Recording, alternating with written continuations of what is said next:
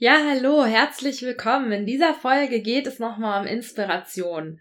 Und ich möchte dir in dieser Folge von mir konkrete Beispiele nennen aus dem Privat- und dem Businessleben, sodass du ein bisschen besser hoffentlich nachvollziehen kannst, wie dieser Prozess funktioniert, funktionieren kann, bei mir funktioniert. Und daraus dann ableiten kannst für dich, wie das bei dir funktionieren könnte oder funktioniert. Ja, aus dem Privatleben. Ich bin nach meiner Bandscheiben-OP noch eingeschränkt, kann nur ungefähr zwischen fünf und zehn Minuten sitzen, habe gleichzeitig auch gemerkt, dass wenn ich nicht auf meine Ernährung achte, ich einfach an Gewicht zulege und nachdem ich die letzten 20, äh, letzten 20, nein, die letzten fünf Jahre 20 Kilo abgenommen habe, indem ich viele meiner Gewohnheiten umgestellt habe, innerlich ähm, verschiedenste Dinge aufgelöst habe, ähm, möchte ich das Gewicht jetzt nicht wieder zulegen, nur weil ich genauso esse wie vorher, mich aber weniger bewege. Und das ist jetzt eine Challenge, denn ich esse oder habe auch gegessen im Liegen wie ein Römer, aber es gefällt mir besser im Sitzen zu essen. Und ähm, dann ist die Challenge, langsam zu kauen, was gut tut, gesund ist, wie wir alle wissen. Und das in dieser verbleibenden Zeit mit der Essensmenge, die ich denke, dass ich brauche. Und ähm, heute Morgen und, und gleichzeitig auch an die anderen Dinge zu denken, die mir helfen, dass ich ähm, gut esse, ja, an die Gewohnheiten, die ich mir angewöhnt habe. Und durch die Situation, in der ich jetzt bin, funktioniert das alles nicht mehr so. Ich muss das anpassen. Ja, und wenn ich jetzt dann solche Probleme habe und Lösungen dafür suche in meinem Privatleben, dann habe ich zwei Möglichkeiten. Entweder ich setze mir einen strukturierten Prozess auf, den ich mir moderiere, und ähm, so die Lösung generiere. Oder ich lasse die Probleme sozusagen ein bisschen mitlaufen und ähm, entwickle die Ideen dafür, naja, so ungefähr nebenher wie von selbst, indem ich mich die Augen offen halte und von verschiedenen Dingen inspirieren lasse. Und irgendwann merke ich, ja, das ist es und das setze ich um. Und in dem Fall ist es jetzt so mit dem Essen, dass ich ähm, das jetzt nebenher mitlaufen lasse und schaue, wie ich das Schritt für Schritt verbessern kann. Ja. Und das sind einfach verschiedene Prinzipien, die ich für mich selber da gefunden habe und wo ich gemerkt habe, ja, ich kann eigentlich keines dieser Prinzipien vernachlässigen und es macht Sinn, mich immer wieder auf verschiedene da auch ähm, zu fokussieren. Und wie kann ich mich jetzt daran erinnern, mich auf ein bestimmtes zu fokussieren, etwas nicht zu vergessen, damit es nicht verkümmert und wie kann ich das erreichen? Und das geistert schon ein paar Tage bei mir in meinem Gehirn rum. Und gleichzeitig auch, dass ich gemerkt habe, mein Gott, also in fünf bis zehn Minuten zu essen, ich schling dann einfach nur runter und das macht ja keinen Sinn. Und ähm, da fühle ich mich nicht wohl. Und dann habe ich mir gedacht, heute Morgen beim Frühstück, Mensch, ich probiere das jetzt anders. Ich esse einfach so langsam und schaue, was in den zehn Minuten sozusagen dann drin ist und vielleicht bin ich ja auch satt. Und dann habe ich mir gedacht, okay, ich vergesse das auch immer wieder, weil die letzten Wochen habe ich immer wieder versucht, langsam zu essen. Und wie kann ich das denn dann etablieren, dass ich daran denke? Ja. Und dann ist mir eingefallen, dass an meinem Yogi-Tee heute Morgen, den ich trinke, eine Botschaft war. Also Yogi-Tee, die haben immer so ähm, an den Teebeuteln so kleine Zettel dran. Und dann habe ich mir gedacht, okay, solche kleinen Zettelchen, die könnte ich mir doch auch machen und mir zum Beispiel zwischen diese Wirten legen, die ich jeden Morgen sowieso benutze. Und dann hat jeder Tag ein Motto, keine Ahnung, heute esse ich langsam, heute esse ich wirklich nur, was ich ähm, in den zehn Minuten da schaffe, heute konzentriere ich mich darauf, genussvoll zu essen, heute konzentriere ich mich darauf, rechtzeitig wirklich aufzuhören. Ähm, und dann am nächsten Tag, ich konzentriere mich wieder darauf, wirklich langsam zu kauen und nach zehn Minuten bin ich dann fertig und schaue, was passiert. Und so finde ich dann eine Lösung für mein Problem und habe mich inspirieren lassen durch verschiedene Dinge, die in meiner Umgebung da einfach waren. Und dieser Prozess wie lang der dauert, das kann ich dir nicht sagen. Das kommt ein bisschen darauf an, wie sehr ich denke, wie dringend jetzt das Problem ist. Ähm, wann ich das Gefühl habe, ja, das ist es jetzt, das will ich, ja. Meine Kriterien, die ich für mich da habe, die spielen implizit auch immer wieder rein, ja. Also ich möchte, dass mir das auch Spaß macht, ja. Ähm, ich möchte das spielerisch machen. Genau, das hatte ich auch entschieden eben die letzten Tage schon. Ich möchte das mit der Ernährung da jetzt einfach auch ein bisschen spielerischer angehen, ein bisschen einfach damit spielen, ja. Wie kann das jetzt funktionieren? Denn ähm, mit Spaß geht es einfach besser und habe gemerkt, da kann ich noch was verbessern. Das will ich anders machen. Und das erscheint mir ganz lustig, da was zu haben zwischen den Sowirten. Oder, genau, die Idee kam ja auch noch dann, die positive Belohnung, ja, positives Verhalten verstärken. Wenn ich dann den 10-Minuten-Timer umgedreht habe und hab dann einen Post-it hängen, der mir dann sagt, hey Mareike, du hast in 10 Minuten langsam gegessen, juhu, yippie, ja, wie cool ist das denn zum Beispiel? Ja.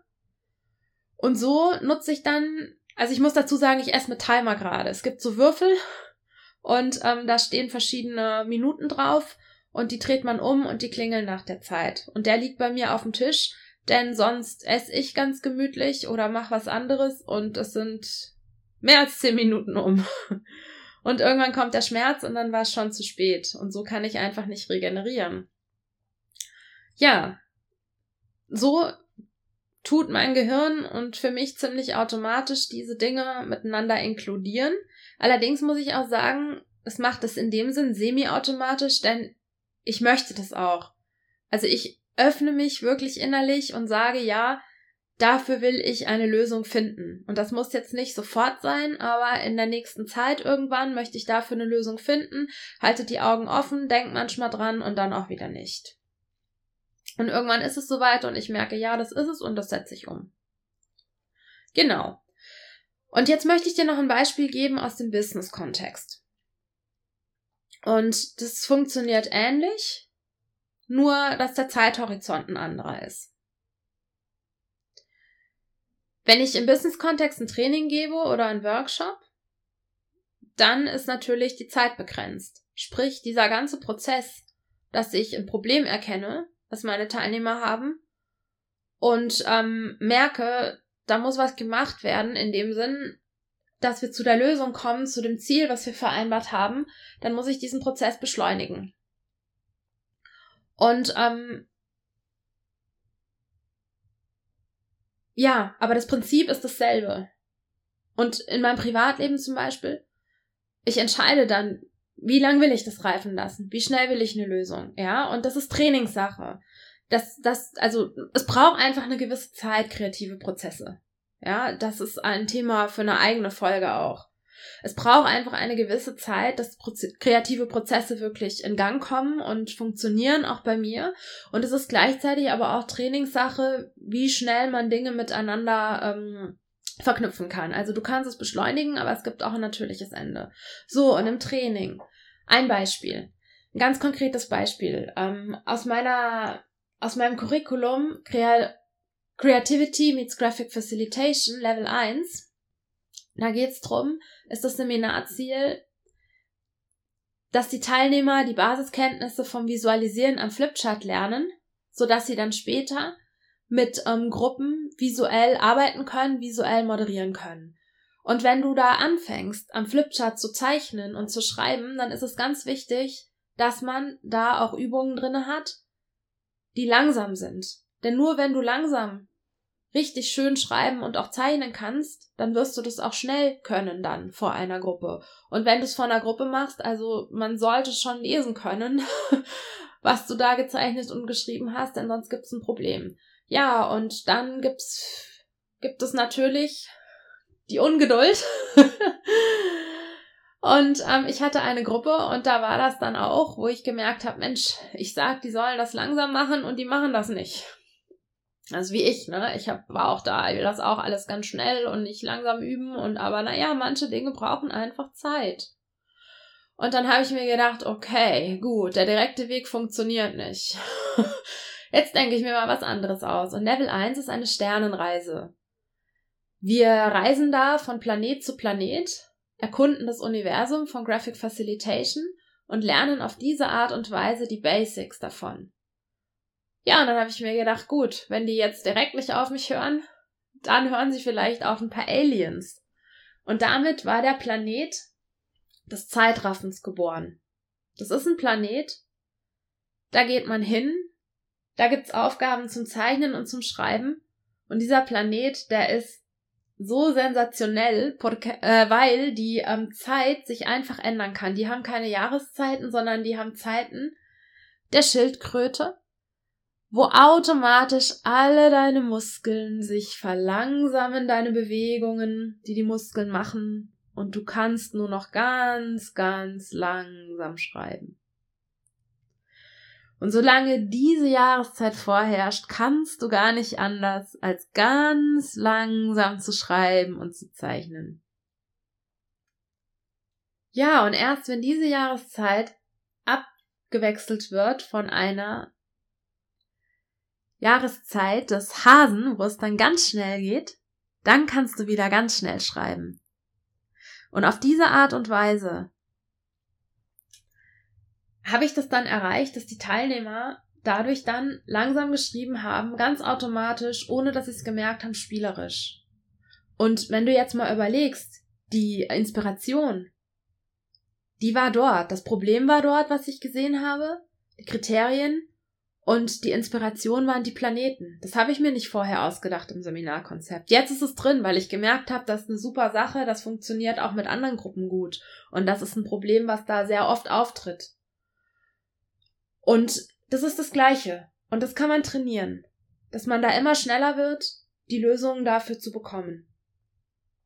Ja, und in einem Workshop zum Beispiel, wo ich Gruppen helfe, konkret kreative Lösungen für ein Problem zu finden, da trigger ich die. Ich trigger die ganz bewusst mit bestimmten Stimuli. Das kann sein, die Vase, die auf dem Tisch steht, die Blumen, die auf dem Tisch stehen, der Stuhl, irgendwas. Und der Unterschied dazu ist jetzt, wie aus dem Beispiel von meinem Privatleben oder wenn du das jetzt für dich versuchst, wenn ich das moderiere, dann hol ich mir verschiedene Eigenschaften, verschiedene Charakteristika von diesem Objekt, das ich da gerade sehe. Ja, zum Beispiel der Stuhl. Und guide dann die Teilnehmer in die Richtung. Okay, an was erinnert euch denn der Stuhl? Oder welche Temperatur hat der? die Farbe, könnte man da denn da was machen in die Richtung? Und beobachte die Teilnehmer und gucke, wohin denken die denn? Und geht es jetzt wirklich in neue Richtungen? Denken die jetzt out of the box? Oder funktioniert das? Und wenn dann ein Stimulus nicht funktioniert, dann nehme ich den nächsten. Und tu sozusagen diese Inspiration für die Gruppe herholen. Und helft denen dann ganz gezielt, sich davon inspirieren zu lassen. Und in der Gruppe ist es natürlich dann auch nochmal, ähm, das ist natürlich dann nochmal eine größere Herausforderung. Denn das kannst du dir auch merken, wenn du dann ähm, solche Trigger hast oder ähm, Stimuli. Es funktioniert nicht immer. Für mein Problem jetzt zum Beispiel mit dem Essen, mich hat nicht alles dann in dem Sinn direkt angesprochen. Ja. Und ähm, es muss irgendwie ja auch passen. Und das sind dann Prozesse, die laufen innerlich bei den Leuten ab. Und du kannst, ähm, ja, und das ist die Kunst, wenn du das für dich selber machst, dass du dich da selber auch beobachtest und das, was dich anspricht, dann auch weiterentwickelst. Genau. Ja, jetzt hast du drei Beispiele. Ich hoffe, dass das ähm, so konkret strukturiert war, dass es dir ähm, weiterhilft. Ansonsten sag mir gerne Bescheid, gib mir gerne Feedback dazu, denn ich gebe zu, anderen beizubringen, wirklich ihre Kreativität aufzuwecken, zu entwickeln, zu nutzen. Ja, und ihnen zu sagen, wie ich das mache, das ist echt eine Kunst, weil ich habe das irgendwie natürlicherweise in mir. Und das ist aber so eine tolle Sache, dass ich irgendwann wirklich beschlossen habe in den letzten Jahren, okay, mir reicht das nicht, einfach nur die Leute in der Gruppe zum Beispiel zu moderieren und die kriegen dann ein kreatives Ergebnis. Ich möchte noch einen Schritt weiter. Wenn jemand wirklich auch seine Kreativität weiterentwickeln will, ganz bewusst und nicht nur sagen wir in Anführungsstrichen unbewusst in einem Workshop, da möchte ich helfen. Und Kreativität ist viel, viel mehr als nur ähm, strukturierte kreative Prozesse aufzusetzen. Das sind nicht einfach Techniken, das ist Teil der Persönlichkeit. Und äh, den zu entwickeln und hat auch viel mit Glaubenssätzen innerlich zu tun. Und ja, und das ist toll. Und ich ähm, habe diese Challenge angenommen. Und ähm, also wenn du Feedback für mich hast, wo du meine Podcasts hörst oder Sachen hast und mir sagst, also das ist mir zu allgemein, da fehlt mir etwas oder kannst du nicht das und das, schreib mir einfach. Auf meiner Homepage www.creamondivity.com findest du meine Kontaktdaten. Du kannst mich auch anrufen und dann ähm, sag mir dein Feedback. Ich bin dankbar, bau das ein und entwickel das weiter. Ja, also ich hoffe, das hat dir weitergeholfen. Ich wünsche dir ja eine schöne Zeit mit ganz viel Inspiration und ganz viel Freude an deinen kreativen Lösungen. Bis zum nächsten Mal.